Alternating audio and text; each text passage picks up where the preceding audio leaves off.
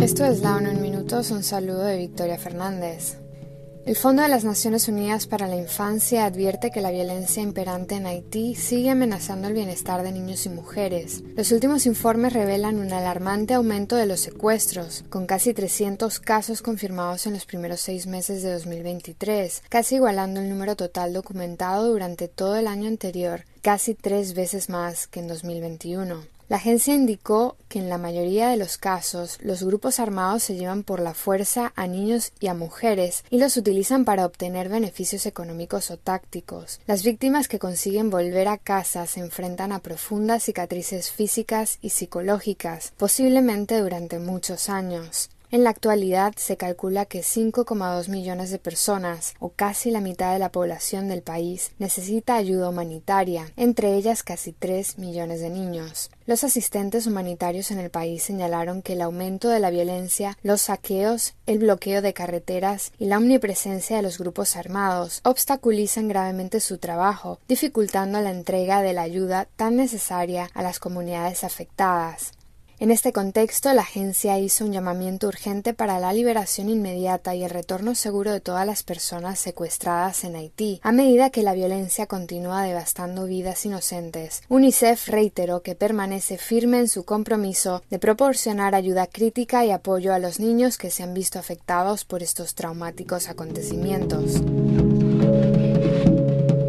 El Fondo de las Naciones Unidas para la Infancia advierte que el 76% de los menores de 18 años de Asia Meridional, es decir, unos 460 millones de personas, están expuestos a temperaturas extremadamente altas. Eso significa que 3 de cada 4 menores de Asia Meridional ya están expuestos a ese calor agobiante, en comparación con solo uno de cada 3 a nivel mundial. El análisis se hizo con datos de 2020, los últimos disponibles, cuando 83 o más días del año superaron los 35 grados centígrados. La agencia señaló una creciente preocupación por los bebés, los niños pequeños, los desnutridos y las mujeres embarazadas, ya que son los más vulnerables a los golpes de calor y otros eventos peligrosos. Los bebés y los niños no son capaces de eliminar el exceso de calor de su cuerpo, por lo que no pueden adaptarse rápidamente a los cambios de temperatura. Esto puede provocar síntomas y enfermedades como el aumento de la temperatura corporal, fuertes dolores de cabeza, deshidratación, desmayos y coma en los niños pequeños y contratiempos en el desarrollo en los bebés. UNICEF insta a los trabajadores y autoridades locales a que protejan a los niños instruyendo a la población. Las familias y cuidadores deben tomar previsiones ante la subida las temperaturas y reconocer los síntomas a tiempo. Para los niños pequeños, las bolsas de hielo, los ventiladores o la nebulización con agua pueden ayudar a bajar la temperatura corporal, mientras que la inmersión en agua fría puede ayudar a los niños mayores. Se debe acudir a un centro sanitario en caso de ser necesario.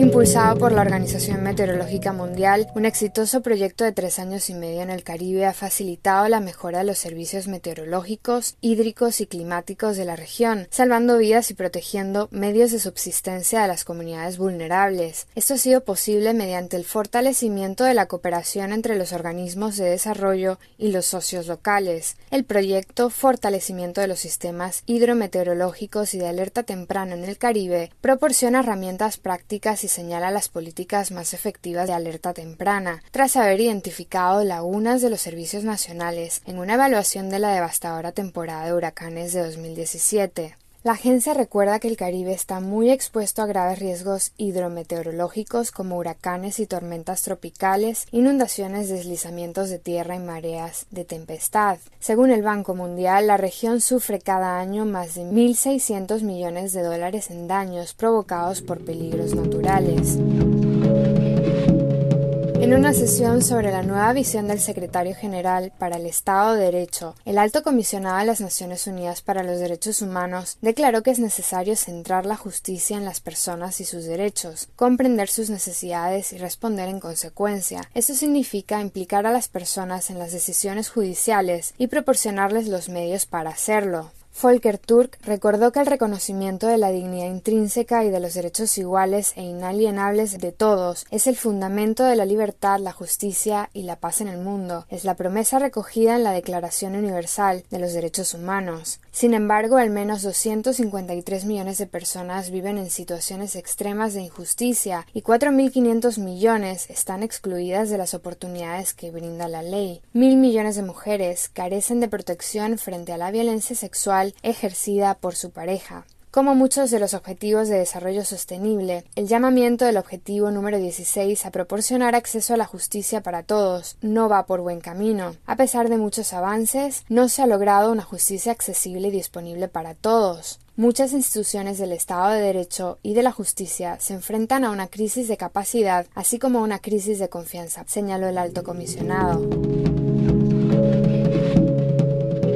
En un mensaje con motivo del 78 aniversario del lanzamiento de la bomba atómica que hiciera Estados Unidos sobre Hiroshima, el secretario general de las Naciones Unidas instó a la comunidad internacional a aprender del cataclismo nuclear que asoló la ciudad japonesa el 6 de agosto de 1945. Los tambores de la guerra nuclear vuelven a sonar, la desconfianza y la división aumentan, dijo Antonio Guterres en una declaración pronunciada por la alta representante de las Naciones Unidas para Asuntos de Desarme y Izumi Nakamitsu ante el Memorial de la Paz de Hiroshima. La sombra nuclear que se cernía sobre el mundo durante la Guerra Fría ha resurgido y algunos países están haciendo sonar temerariamente el sable nuclear una vez más, amenazando con utilizar estas herramientas de aniquilación, señaló la alta representante. A la espera de la eliminación total de todas las armas nucleares, Antonio Guterres llamó a la comunidad internacional a que hable como una sola voz, tal como se esboza en su nueva agenda para la paz, lanzada en julio de este año, la agenda exhorta a los Estados miembros a que se vuelvan a comprometer inmediatamente con la consecución de un mundo libre de armas nucleares y a reforzar las normas mundiales contra su uso y proliferación. Los estados que poseen armas nucleares deben comprometerse a no utilizarlas nunca, insistió el secretario general, al tiempo que subrayó el compromiso de las Naciones Unidas de seguir trabajando para reforzar las normas mundiales sobre desarme y no proliferación. Hasta aquí la ONU en minutos, un saludo de Victoria Fernández.